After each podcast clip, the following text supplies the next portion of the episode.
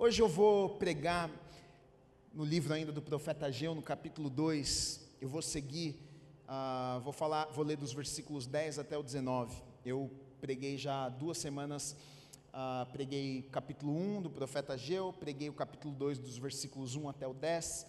E não é uma série, não ia pregar, na verdade, não tinha pensado, não tinha planejado em pregar assim mais do que uma mensagem. Porém, uh, Deus tem uma palavra para nós.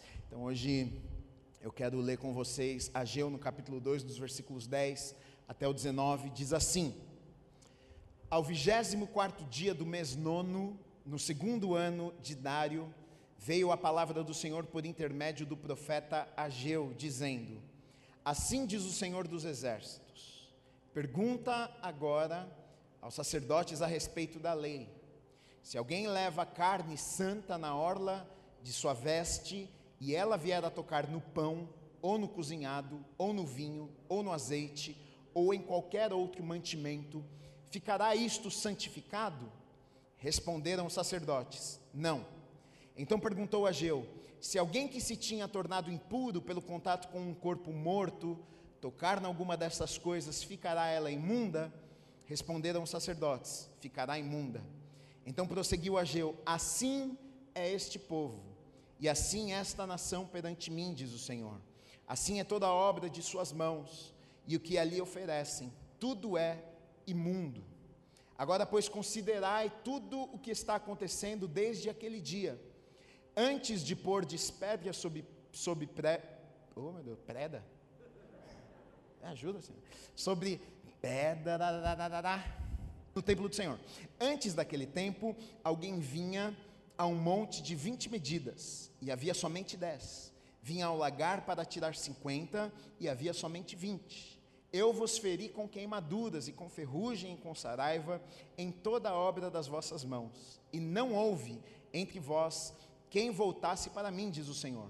Considerai, eu vos rogo, desde este dia em diante, desde o vigésimo quarto dia do mês nono, desde o dia em que se fundou o templo do Senhor, considerai nestas coisas. Já não há semente no celeiro. Além disso, a videira, a figueira, a romeira, a oliveira não tem dado seus frutos. Mas, desde este dia, vos abençoarei. Deus, obrigado pela tua palavra. Fala conosco nessa noite, Pai. Nós viemos neste lugar sedentos, com fome por aprendermos, por conhecermos melhor o coração do Senhor. Precisamos de mudança, precisamos de transformação nas nossas vidas. Não queremos apenas ah, um encontro religioso, mas queremos ter um encontro contigo, que muda as nossas vidas, que transforma quem nós somos, que molda o nosso caráter. A gente não quer sair deste lugar da mesma forma que nós entramos. Muda algo em nós, toca nas nossas vidas. Nós queremos ser, nós queremos viver tudo aquilo que o Senhor nos chamou para sermos e vivermos nesta terra, Pai.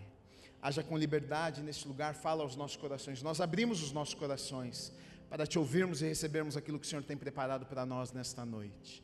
Usa minha vida, meu Deus, como boca, como profeta, como instrumento nas mãos do Senhor, nesta noite, em nome de Jesus. Amém e amém. Você pode aplaudir o Senhor Jesus, a palavra de Deus é maravilhosa. Amém. Amém. Só recapitulando rapidamente, em dois minutos, eu quero falar um pouquinho do contexto e do que está acontecendo aqui, até porque talvez, ah, como nós temos visitantes e pessoas que não vieram as outras semanas, para que você não fique perdido ou perdida ah, no que está acontecendo aqui. Basicamente, ah, o profeta Ageu, ele foi levantado por Deus para levar uma mensagem ao, aos judeus, tá? Que estavam vivendo num tempo pós-exílio.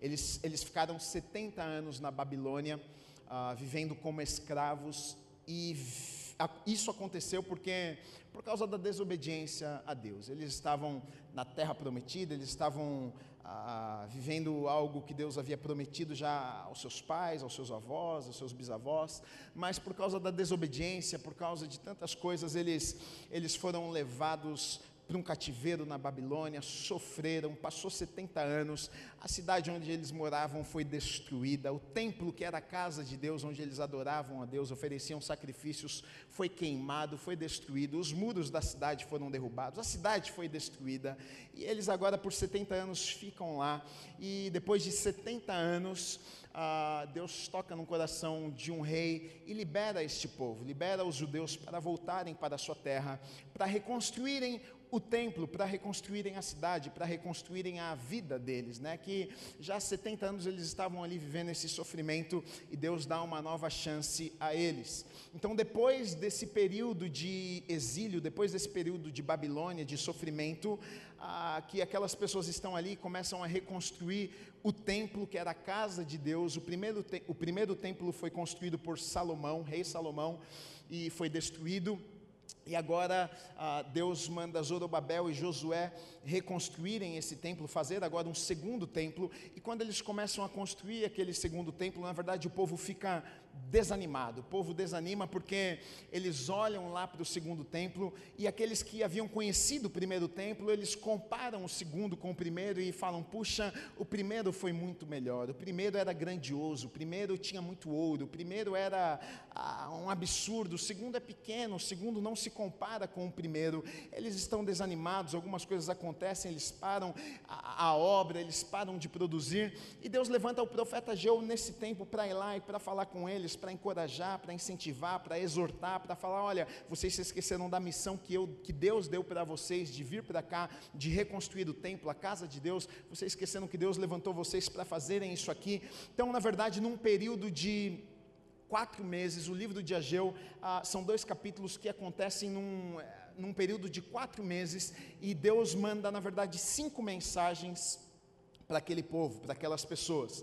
Primeira mensagem fala sobre prioridade, ele repreende a desobediência, porque as pessoas tinham voltado para reconstruir e já não estavam mais reconstruindo nada, estavam cada um vivendo a sua vida, construindo as suas casas, tinham abandonado o templo. A segunda mensagem, ainda no primeiro capítulo, vai falar sobre desânimo, né? porque o povo estava desanimado, não queria mais reconstruir, então Ageu ele, ele incentiva o povo, ele anima o povo.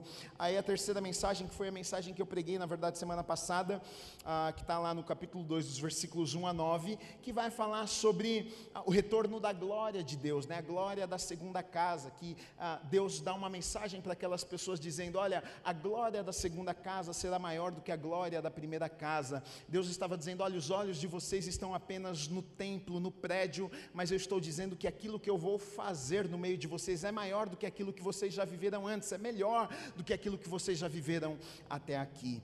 E aí, Deus mais uma vez fala com o povo e manda uma mensagem através do profeta, e é o que nós lemos aqui dos versículos 10 a 19, e na verdade vai tratar aqui ah, sobre algumas questões religiosas, algumas questões, ah, vai falar sobre obediência, vai falar sobre sacrifício, vai falar sobre a bênção de Deus. Né? E. O título que eu dei para essa mensagem hoje, você vai entender no meio do caminho do porquê que eu dei esse título. Essa mensagem se aplica muito, acredito, aos nossos dias em que nós vivemos, e o título que eu dei foi Enfim a hipocrisia. O texto começa dizendo o seguinte: depois do profeta e de Deus ter falado com aquelas pessoas a respeito da glória da segunda casa, seria maior, seria melhor. No versículo 11 diz assim: Assim diz o Senhor dos Exércitos: Pergunta agora aos sacerdotes a respeito da lei. Por que é que Deus fala isso aqui? Pergunta a respeito da lei para o sacerdote, porque se você não sabe, o sacerdote, ele era alguém que conhecia as leis. O sacerdote era responsável por oferecer os sacrifícios, eles conheciam as leis, eles sabiam como as coisas funcionavam no templo. Então, Deus manda o profeta perguntar, vai lá e pergunta para o sacerdote a, a, respeito da lei. E aí ele vai fazer duas perguntas. E a primeira pergunta está no versículo 12, ele diz o seguinte: Se alguém leva carne santa na orla de sua veste, e ela vier a tocar no pão, ou cozinhado, ou no vinho, ou no azeite, ou em qualquer outro mantimento, ficará isto santificado? Responderam os sacerdotes: Não. O que é que esse povo está falando? O que, que esse povo está dizendo? O que na verdade eles estão dizendo aqui, traduzindo para a nossa linguagem, é que a carne santa ao tocar, porque eles ofereciam sacrifícios, e ele está dizendo o seguinte: a carne santa ao tocar algo que é imundo não tem o poder de purificar aquilo que está imundo, não tem esse poder. E aí ele faz uma segunda pergunta, dizendo assim: então perguntou a Ageu se alguém que se tinha tornado impuro pelo contato com um corpo morto, porque naquela época, se alguém tocasse num cadáver, ah, era considerado impuro e tinha que se purificar, passar uma semana, ir até o sacerdote. E, e então ele está dizendo aqui: se alguém tocar um, um cadáver, um corpo morto, ah, estiver impuro, é considerado impuro, ficar e, e tocar em alguma coisa essa coisa se torna imunda também, responderam os sacerdotes: ficará imunda. O que está querendo dizer com esse negócio aqui?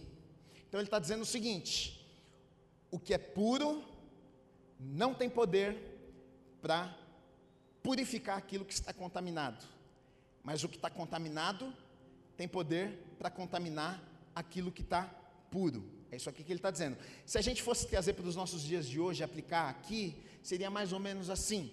A gente está no tempo do coronavírus, né, que já está passando. Mas se, por exemplo, você não está contaminado e você entra num ambiente, você está saudável, você testou negativo, você entra num lugar e tem cinco pessoas que estão positivas. O fato de você estar negativo, isso passa para as pessoas?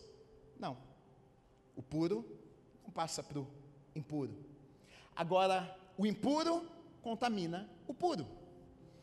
A pessoa está contaminada, se você tem contato, você é contaminado também. É isso aqui que, na verdade, trazendo, aplicando na nossa realidade, porque aqui está falando de sacrifício, é, num contexto que eles entendiam, que muitos de nós muitas vezes não conseguimos compreender, mas basicamente o que ele está dizendo é isso aqui: que aquilo que é puro não tem o poder de santificar aquilo que é impuro, mas aquilo que é impuro tem o poder para deixar impuro aquilo que era puro antes. E aí ele segue dizendo o seguinte: Deus dá uma palavra para aquelas pessoas, para aquele povo, dizendo assim: então prosseguiu a Ageu: Assim é este povo, e assim esta nação perante mim, diz o Senhor. Assim é toda a obra das suas mãos. O que ali oferecem, tudo é imundo. Então, olha só o que Deus está dizendo com aquelas pessoas. Por que é que Deus está falando sobre puro e sobre impuro? Por que é que Deus está falando sobre oferecer algo impuro? Porque a, a gente, como nós lemos e falamos já nas semanas anteriores, olha só, a primeira coisa que aconteceu quando eles reconstroem o templo, eles lançam os fundamentos ali do templo, eles já fazem um lugar do sacrifício, eles levantam um altar, porque para eles aquilo era algo extremamente comum. Não havia culto se não tivesse sacrifício sacrifício, não havia culto se não tivesse um altar. É, Para eles era a coisa mais normal oferecer o sacrifício e derramar sangue de animais para expiar o pecado do povo. Então, na verdade, Deus está dizendo o seguinte: olha, vocês vão lá, vocês oferecem sacrifícios, vocês vão até o altar, vocês fazem o ritual religioso de vocês, mas o que Deus está dizendo é: continua sendo impuro, continua sendo imundo, continua, eu não aceito aceito porque está imundo. Mas como assim, Deus? Como é que está impuro? Como é que está é, sujo? Como é que não vale diante do Senhor? Eu estou indo lá e fazendo algo bom, eu estou indo lá no altar, eu estou indo entregar algo para o Senhor, eu estou indo sacrificar algo para o Senhor. Como é que o Senhor está dizendo que isto pode ser impuro? Sabe por quê? Porque o impuro contamina o puro. O que é que Deus estava dizendo para aquele povo? O que é que Deus estava tentando falar com aquelas pessoas? Sabe o que Deus estava falando com aquelas pessoas? Na verdade, eles tinham uma religião. Sabe por quê? Porque eles iam até o templo, eles ofereciam sacrifícios, eles iam ali e entregavam o sacrifício e, e cantavam e se alegravam no templo, mas eles viravam as costas e cada um ia viver a sua vida e desagradavam a Deus em todas as áreas da sua vida, e eles pensavam que depois eles voltavam lá no templo, ofereciam novamente um sacrifício, pelo fato de oferecerem um sacrifício, estava tudo bem e tudo certo diante de Deus, porque o que importa é isso, a gente ir lá e oferecer um sacrifício, Deus está dizendo: Eu não me agrado deste sacrifício, porque para mim este sacrifício é impuro, porque o impuro contamina aquilo que é puro. O ato de você sacrificar, o ato de você ir no templo, o ato de você fazer isso é puro, é muito bom, mas a tua vida está impura. Existem muitas áreas na tua vida que precisam ser mudadas. Deus, na verdade, estava falando com aquelas pessoas, sabe o que? Não tem como vocês viverem uma vida dupla. Não tem como.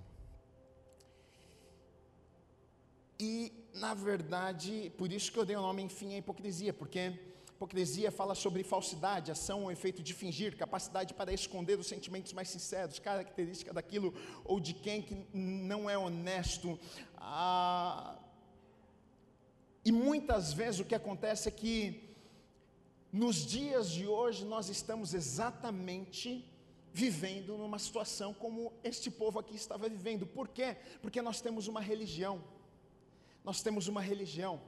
Como aquelas pessoas tinham, eles iam, eles sacrificavam, eles derramavam ali no altar, e eles pensavam: a minha conta está paga diante de Deus. E aí eles saíam dali e, e, viviam a vida deles do jeito que eles imaginavam, do jeito que eles queriam, faziam tudo que eles queriam, e eles pensavam, está tudo certo, depois eu volto e sacrifico mais uma vez, eu faço mais uma vez, e Deus disse para eles: não, não, não, eu não aceito esse sacrifício, isso aqui não é agradável para mim, isso aqui é imundo, sabe por quê? Porque não tem como você viver a duas vidas, é uma vida só, e muitas vezes nós fazemos exatamente isso. Muitas vezes as pessoas que vêm na igreja, elas têm simplesmente uma religião, nós nós temos uma religião, sabe por quê? Porque muitas vezes nós somos alguém aqui e somos outra pessoa totalmente diferente lá fora. Muitas vezes a gente vem aqui e a gente sacrifica. Hoje a gente não sacrifica mais animais, como naquele tempo, mas o nosso sacrifício de louvor, hoje a gente vem aqui, nós levantamos as nossas mãos, a gente canta, a gente chora, a gente se emociona e a gente fala coisas bonitas para Deus, mas a gente sai da porta da igreja e temos uma outra vida, a gente sai da porta da igreja e nada nada mudou nas nossas vidas. A gente sai da porta da igreja e continua falando do mesmo jeito, continua tratando as pessoas do mesmo jeito. O marido continua maltratando a esposa, a esposa continua maltratando o marido, o pai continua maltratando os filhos, continua o mentiroso continua mentindo, aquele que engana lá no trabalho continua enganando. Basta o chefe sair um pouco mais cedo que você vai lá e você dá uma enganadinha. Ah, mas eu estou indo na igreja duas vezes na semana, Gui, mas eu fui na vigília, eu fui no jejum, eu levanto as mãos, eu gosto muito de eu canto, e Deus está dizendo para mim e para você: não adianta, na verdade é imundo, porque o imundo contamina o puro.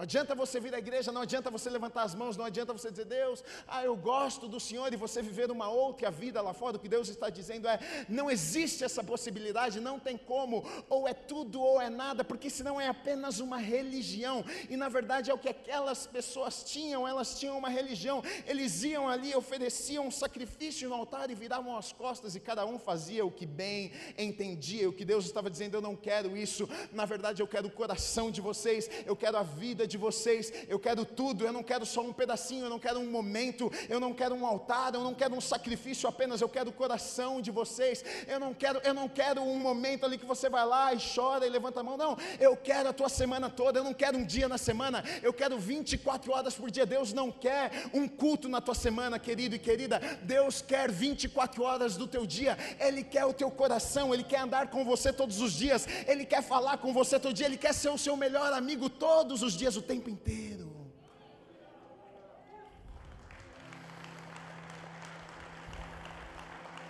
Sabe o que acontece? Às vezes a gente pensa que a gente pode, é quase que com as nossas atitudes, como se nós estivéssemos subornando e pagando algo a Deus. A gente não fala isso, mas é como se a gente estivesse pagando a nossa conta diante de Deus, para Deus não queimar a gente, para a gente ficar bem diante de Deus. Então a gente vai e faz o sacrifício. Aquelas pessoas iam e faziam o sacrifício, porque vai que não faz, né? Vai que Deus manda um raio na minha cabeça, então eu vou lá fazer o sacrifício. Eles faziam, ofereciam o sacrifício. Deus estava dizendo: não, não, não, não, eu não quero isso. Para mim isso é imundo. E muitas vezes é exatamente o que nós fazemos pessoas vêm à igreja e é apenas uma religião, é apenas um ritual, é apenas um momento gostoso. Deus não quer que você. É muito gostoso, eu amo vir na igreja, eu amo cantar, eu amo levantar as mãos, eu amo chorar na presença de Deus, mas Deus não quer um momento gostoso na tua semana. Deus quer que você tenha uma vida gostosa. Deus quer que você tenha uma vida feliz todos os dias. Deus quer que você tenha, viva uma vida plena todos os dias. Paz não é só no momento do culto, paz é 24 horas no dia. Sabe por quê? Ele quer o teu coração. Não existe a possibilidade de uma vida dupla. Olha só, em Mateus, no Sermão do Monte, eu preguei aqui uma série contra a cultura cristã, aos domingos, longa.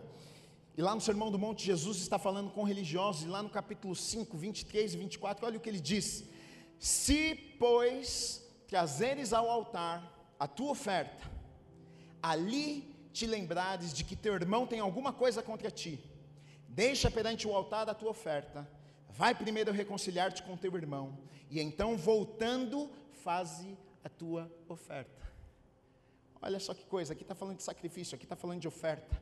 E Jesus está dizendo o seguinte: para aqueles religiosos. Por quê? Porque eles viviam pela lei, eles viviam no sacrifício, eles viviam, eu vou lá, pago minha conta, eu vou lá e dou a minha oferta, eu vou lá e dou o meu dízimo, e aí eu, tá tudo certo diante de Deus, eu paguei a minha conta, eu paguei minha dívida, ó, estou de bem com Deus. E Jesus vai lá para os religiosos e diz o seguinte: se você for lá no templo, você chegar lá no momento que você vai oferecer um sacrifício, você vai dar alguma oferta, e você lembrar que você tem alguma coisa com o teu irmão, faz o seguinte: apoia o teu sacrifício, apoia a tua oferta, e antes de você entregar para Deus, vai lá e acerta o problema que você tem com o seu irmão. Uh, se a igreja entendesse isso, hein? Imagina o que nós não causaríamos no mundo, se nós entendêssemos isso. Sabe qual que é o grande problema? O grande problema é que muitas vezes as pessoas veem em nós totalmente o, o contrário disso. O problema é que muitas vezes as pessoas olham para nós e, e, somos as últimas pessoas com quem eles querem se relacionar, somos as últimas pessoas com quem eles querem fazer negócio, porque não, crente é pilantra, porque crente mente, porque crente não chega na hora, porque crente ah, não entrega no prazo, e deveria ser o contrário, o que Deus está dizendo é o seguinte, meu amigo, não adianta você, nada você ir para a igreja e chegar lá fora, você fazer tudo o contrário daquilo que você tem aprendido na palavra de Deus, se tem alguma coisa que você precisa acertar, vá lá e acerta, lá fora, aí, ora e fala com o pai também. Mas a gente se apoia. Às vezes Deus vira uma muleta para nós, para se envergonhice de alguns. Faz tudo errado, sacaneia todo mundo, mas vai para a igreja. Não, ufa, estou no fogo, hein? Irmão, você não precisa estar no fogo, vai lá e obedeça. Vai lá, trate as pessoas bem. É só você fazer o que a Bíblia manda você fazer. Trate as pessoas com respeito. Seja honesto. Não minta. Se você for um crente de verdade, você vai fazer isso aqui. Se o teu horário é das nove às seis, é das nove às seis. Não é das nove às quatro e meia, porque teu chefe não está lá. Independente se ele está te vendo ou se ele não está te vendo. Você é um cristão verdadeiro. Fala amém. Imagina o que nós não causaríamos no mundo. As pessoas vão olhar e falar assim: caramba, eu quero ser isso aí também, mano. 1 Pedro 3,7 diz assim: Maridos, vós igualmente vivei a vida comum do lar, com discernimento, e tendo consideração para com a vossa mulher como parte mais frágil, tratai-a com dignidade, porque sois juntamente herdeiros da mesma graça de vida, para que não se interrompam as vossas orações. Olha o que está ah, dizendo aqui, maridão. Se você trata a tua esposa mal, Deus não ouve nem tua oração, meu filho. Dá glória a Deus, mulherada. Ô oh, Senhor, fala, dá um tapa nesse cabra aqui. Se você não trata a tua mulher com dignidade, você pode vir no culto duas, três vezes na semana, chora, levanta a mão, joelha, clama a Deus, oh Senhor, eu te amo. Chega em casa, xinga a mulher, Deus tampa os ouvidos e não ouve as tuas orações. Aí você fica perguntando, por que é que nada acontece na minha vida? Trata a tua mulher bem, e aí você vai ver o céu sendo rasgado sobre a tua vida. Minha mulher está ouvindo isso? Oh, God!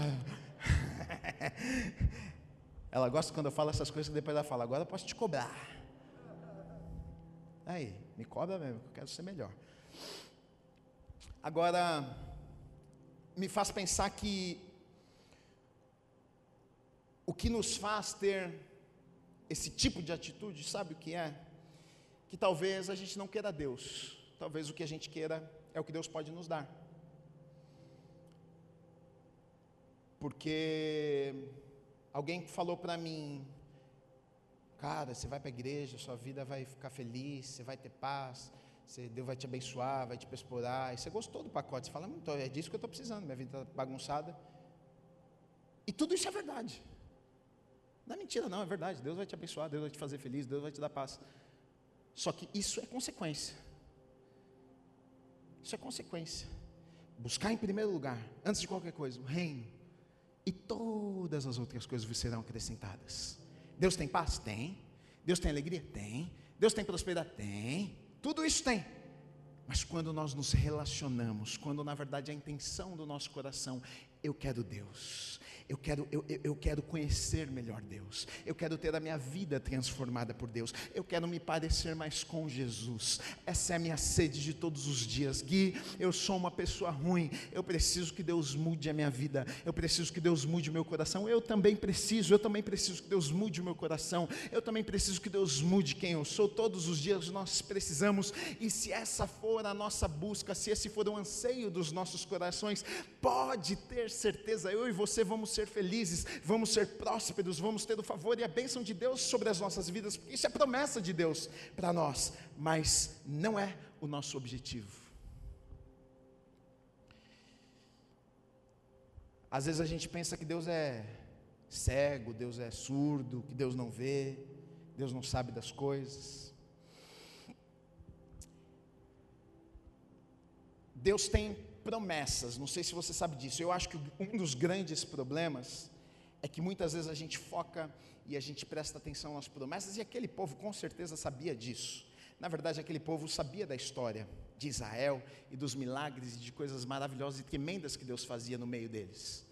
Eles sabiam, por exemplo, Deuteronômio 28, que fala sobre as bênçãos de Deus. E aquele povo, acho que pensava assim, cara, nós precisamos viver esse negócio, então vamos fazer o seguinte, vamos ficar de bem com Deus, porque ninguém quer ficar de mal com Deus, vamos ficar de bem com Deus, porque a gente vive tudo aquilo ah, que Deus diz que a gente pode ver, a gente recebe aquilo que Deus diz que a gente pode receber, só que a gente pensa que Deus é surdo, que Deus não vê as coisas, meu querido, deixa eu te dizer uma coisa, você pode enganar a mulher, o pai, a mãe, a avó, a tia, o papagaio, todo mundo, mas Deus você não engana, Deus você não engana, os olhos do Senhor estão em todos os lugares. Vou fazer até uma voz de Deus. Oh. Já pensou? Que coisa se Deus fosse lá no seu trabalho? Meu Deus! Se Deus fosse lá na tua casa, conversar com a tua esposa. Senta aqui, Maria. Conta para mim. Como é que é o maridão? Ig, que problema, hein? Você me arrumou. Os olhos do Senhor estão to em todos os lugares. A gente, pensa, a gente pensa algumas vezes que a gente pode enganar Deus. A gente pensa que, a gente, que Deus não está vendo as coisas, que Deus não está vendo as nossas vidas. É por isso que algumas vezes, queridos, nós vemos a vida de algumas pessoas dando certo às vezes a gente vê a vida ah, de algumas pessoas assim, ah, você vê que a vida está fluindo, você vê que tem a bênção, você vê que tem um favor de Deus, você fica olhando assim, que, que acontece na vida dessa pessoa, querido? Sabe o que acontece? Muitas vezes você não está lá no secreto, você não sabe as sementes que aquela pessoa sabe, mas Deus sabe, Deus vê, Deus vê as atitudes daquela pessoa, Deus sabe o que ela faz todos os dias, Deus sabe como ela se comporta todos os dias, Deus sabe da fidelidade dela, Deus sabe quando ela mente e quando ela não mente. Muitas vezes a gente olha, a gente pensa, nossa, como é que aquela pessoa está vivendo isso? E muitas vezes a gente não vive porque a gente pensa, Deus não está vendo, mas Deus está está da mesma forma que a obediência traz bênção sobre as nossas vidas, a desobediência traz maldição sobre as nossas vidas, e a Bíblia fala sobre isso. A Bíblia fala sobre isso e a Bíblia é a palavra de Deus.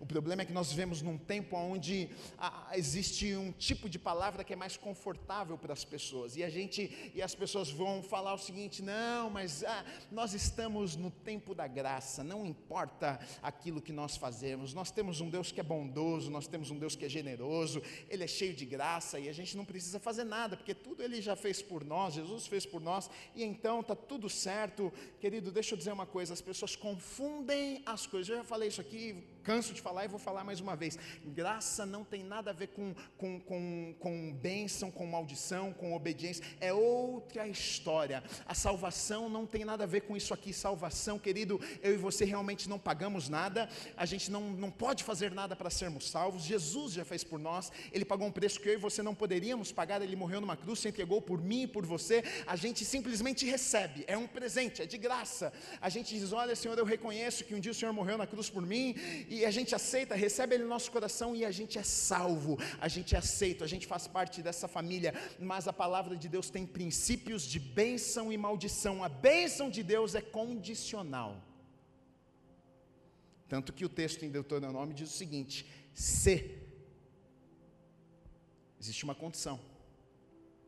Deuteronômio 28, 1 e 2 diz assim: Se atentamente ouvires a voz do Senhor, teu Deus, tendo cuidado de guardar todos os seus mandamentos que hoje te ordeno, Deus falando com Israel, o Senhor teu Deus te exaltará sobre todas as nações da terra. Se ouvires a voz do Senhor teu Deus, virão sobre ti e te alcançarão todas estas bênçãos. Condicional.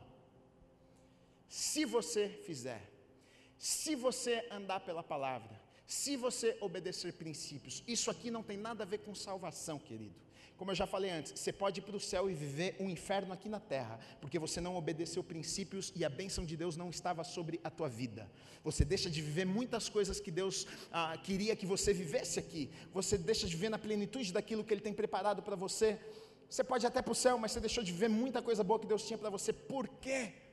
Porque a bênção de Deus para nós aqui nessa terra é condicional. Se você fizer, se você obedecer princípios, se você andar na palavra, se você for uma pessoa íntegra, se você for correta, se você andar naquilo que Deus falou que você deve andar e fazer, aí sim as bênçãos de Deus vão alcançar a sua vida. Agora, depois disso, no versículo 15, depois de dar essa puxada de orelha, no versículo 15 diz o seguinte: Agora, pois, considerai, dá uma olhada, presta atenção, dá uma analisada, falando com o povo, considerai tudo o que está acontecendo desde aquele dia, antes de pôr pedra sobre pedra no templo do Senhor. Versículo 16: Antes daquele tempo, alguém vinha a um monte de 20 medidas, e havia somente 10, vinha ao lagar para tirar 50, e havia somente 20. Olha só, o profeta, Deus está falando com aquelas pessoas, examina, dá uma olhada, eu não preciso nem explicar para vocês, olha para a tua vida. Como nós falamos no primeiro capítulo, a gente viu que lá no primeiro capítulo o que que fala? Olha, as pessoas plantavam esperando que iriam colher uma quantidade, mas chegava lá não tinha quantidade que estavam esperando, colhia muito menos. As pessoas ganhavam dinheiro, mas colocavam no seu bolso e parecia que o bolso estava furado, o dinheiro não, não dava conta de pagar as contas. Parece que estavam sendo roubados. O que é que está acontecendo? É exatamente o que nós lemos aqui. Olha, eles esperavam 20 medidas, mas eles iam lá pegar, só tinha 10 medidas. O que é que está acontecendo? A gente está sendo roubado, algo está sendo levado de nós. E Deus está dizendo para aquelas, para aquelas pessoas: examina, eu não preciso falar nada para vocês. Olha para a vida de vocês, olha o que tem acontecido na vida de vocês por causa da desobediência de vocês, por causa da impureza, porque vocês oferecem sacrifícios, mas o sacrifício que vocês oferecem não é puro diante de Deus, não é puro aos olhos de Deus. Vocês vão lá e vocês entregam algo para Deus pensando: agora está tudo certo, agora eu tenho a bênção de Deus sobre a minha vida, agora Deus vai fazer infinitamente na minha vida. E aí Deus está dizendo: olha para a tua história, olha para a tua vida, dá uma analisada e vê se é isso mesmo que está acontecendo, porque na verdade não está acontecendo isso, não. Você está sendo roubado, você está perdendo coisas, você está deixando de viver algo que Deus tinha preparado para a tua vida, e sabe por quê? Porque aquilo que você está oferecendo é imundo.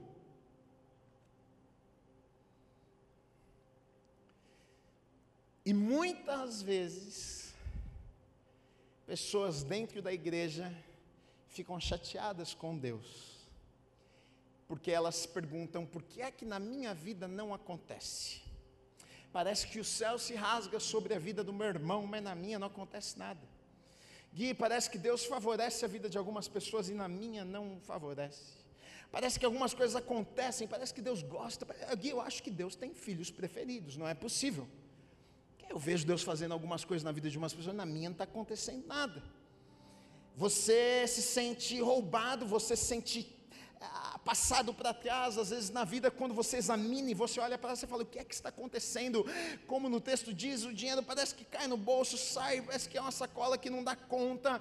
Você na colheita, você espera algo, não vem. Você planeja e não acontece. Você sonha e não acontece. Nada na vida dá certo e você fica perguntando: mas eu vou lá na igreja, mas eu, eu, eu ofereço um sacrifício, eu estou lá, eu vou duas vezes na semana e você se questiona e pergunta: mas o que é que está acontecendo? E Deus estava falando para aquelas pessoas: examina, dá uma olhada para a história de vocês, examina, examina, examina, veja se vocês não estão sendo roubados, veja se vocês não estão deixando de viver o melhor, e tudo isso por conta que vocês estão oferecendo um sacrifício que não é puro aos meus olhos. Examina a tua vida. Talvez, talvez o fato de não estarmos vivendo algumas coisas nas nossas vidas, a gente precisa fazer o que o profeta mandou aquele povo fazer, examinar, olhar. Olha para trás, olha a tua história. Será que quando você olha para trás, você vê a mão de Deus? Será que você vê a bondade de Deus? Será que você vê a fidelidade de Deus? Será que você vê a provisão de Deus? Será que você pode olhar para trás e dizer assim, Gui, eu não sei como eu cheguei aqui, mas eu cheguei, eu vejo a fidelidade de Deus na minha vida. Eu não sei, olha Gui, eu, eu vivi milagre. Será que você pode olhar para trás e dizer isso ou não? Será que você pode, será que você olha para trás e diz assim, Gui, eu me sinto roubado. Os meus planos parece que nunca deram certo. Parece que minha vida patinou, patinou, patinou e não saiu do lugar. É tempo de olharmos para trás e examinarmos, porque talvez nós temos uma religião, mas não temos um relacionamento com Deus. Deus. Talvez a gente venha à igreja duas, três vezes na semana, a gente canta bem bonitinho, a gente chora, a gente levanta a nossa mão, mas a gente talvez esteja entregando um sacrifício, um louvor, uma adoração que não seja pura aos olhos de Deus. Sabe por quê? Porque a gente vem aqui, mas a nossa vida está todinha bagunçada, a gente não quer arrumar nada, a gente só quer pagar uma conta diante de Deus para que então Ele possa nos abençoar. Examina a tua vida. Agora, Deus é tão bom em todos os lugares na Bíblia, se você for ver, Deus ele sempre vem, traz uma palavra, ele exorta, dá umas duras, puxa a orelha, porque pai é assim. Pai corrige, quem ama corrige. Você que é papai e mamãe, você sabe disso. Puxa a orelha do filho, da filha, dá uma bronca, corrige. Por quê? Porque você ama. Não é porque você não gosta, porque você está com raiva. Você ama. Você quer que viva o melhor. E aí Deus exorta, Deus dá uma palavra, tal, mas sempre depois Deus traz uma palavra de bênção, Deus traz uma palavra de esperança, Deus traz uma palavra de um novo começo. Deus, Deus mostra que existe ainda uma chance, uma possibilidade, independente do que aconteceu até aqui, de viver algo novo, de viver algo extraordinário. O texto diz o seguinte, no último versículo, na parte B, no finalzinho, diz assim: Mas, depois de ele dizer, olha, examina, olha, tudo que está acontecendo, lá, lá, lá, ele diz o seguinte: Mas deste dia, que dia que ele está falando? Quando vocês se arrependerem mas deste dia, vocês ouviram a palavra, que vocês receberam essa palavra, que eu acredito que vocês mudaram a vida de vocês, ele diz: Vos abençoarei. Então, Deus diz o seguinte: ó, deixa eu dar uma bronca em vocês, está aqui, está aqui, está aqui, está aqui, mas olha só, se vocês se arrependerem, eu vou abençoar vocês. Agora, queridos, arrependimento não é remorso, existe uma diferença. Remorso, muitas vezes, a gente, a gente fica triste, remorso, às vezes, é aquele sentimento que a gente tem de tristeza, porque na verdade a gente não quer nem. está mais ligado com a consequência do que com o pecado em si. A gente, a gente fica triste porque a gente vai ter uma consequência, a gente não queria a consequência. Arrependimento é quando a gente olha para o pecado e diz: Meu Deus, eu não quero nunca mais fazer isso aqui. E a gente muda de atitude, a gente conserta se precisar consertar, a gente conversa se precisar conversar, a gente deixa para trás se precisa deixar. É, é, é mudança, é mudar a rota, é mudar o caminho, é 180 graus. Você está indo aqui e você se arrepende porque você está indo aqui, você dá meia volta e você volta atrás. Isso é arrependimento. E arrependimento arrependimento precede a bênção e o favor de Deus nas nossas vidas. Você quer ter a bênção de Deus, você quer ter o favor de Deus, você quer ter os céus rasgados sobre a tua vida. Se arrependa, se arrependa dos teus pecados, entrega o teu coração para o Senhor, sabe por quê? Porque Ele tem uma aliança de que Ele vai te abençoar. Lucas 11, 28 diz assim: Jesus respondeu, mas ainda mais bem-aventurados são todos os que ouvem a palavra de Deus e a põem em prática. Não adianta nada, querido, querida, você vir num lugar como esse e ficar feliz e, cantar e se alegrar, se você não colocar em prática aquilo que você ouve, não adianta nada. Agora o texto está dizendo o seguinte: bem-aventurado, feliz é aquele que ouve e sai daqui, pega aquilo que ouve e fala, eu vou viver. Nos pequenos detalhes, começa aos pouquinhos. A gente não, come, a gente não consegue mudar a nossa vida da noite para o dia. Eu sei que Deus precisa mudar o nosso caráter, os nossos corações. Ah, eu sou muito bravo, calma, Deus vai, vai te ajudar nesse processo. Mas eu, eu ouço uma palavra, eu pego aquilo e eu falo, amanhã eu vou aplicar essa palavra na minha vida. Amanhã eu vou obedecer o Senhor nessa área da minha vida. Amanhã eu, eu sou um mentiroso de primeira guerra. Amanhã não vou mentir, não. Amanhã eu vou falar a verdade lá no trabalho. Amanhã eu vou chegar na hora, eu vou sair na hora.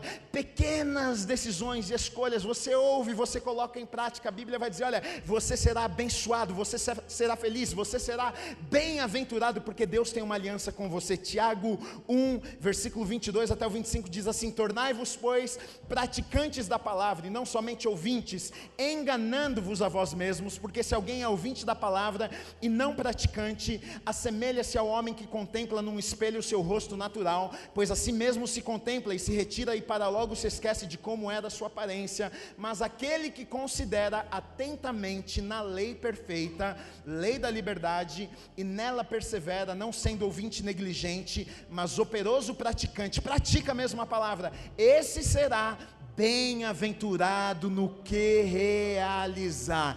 Bem-aventurado, querido, é feliz. Deus está dizendo o seguinte: olha, aquele que ouve, pratica, coloca a palavra em prática, vai ser feliz. A tua vida vai dar certo, pode ter certeza.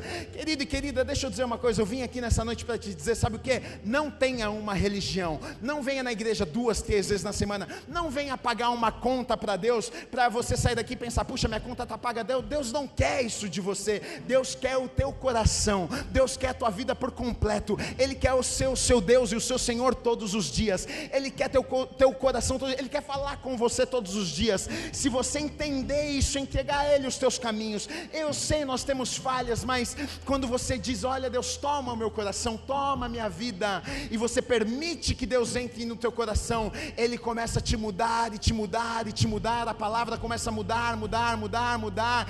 E aí a Bíblia diz: Você é bem-aventurado, você é feliz, você não tem um momento de alegria agora a alegria vive dentro de você. Você não tem um momento de paz, agora a paz habita dentro de você. Você agora não tem um momento que você se sente bem, porque agora o Deus do universo mora no teu coração. É isso que Deus tem para mim e para você. Viva isso em nome de Jesus, que Deus abençoe a sua vida.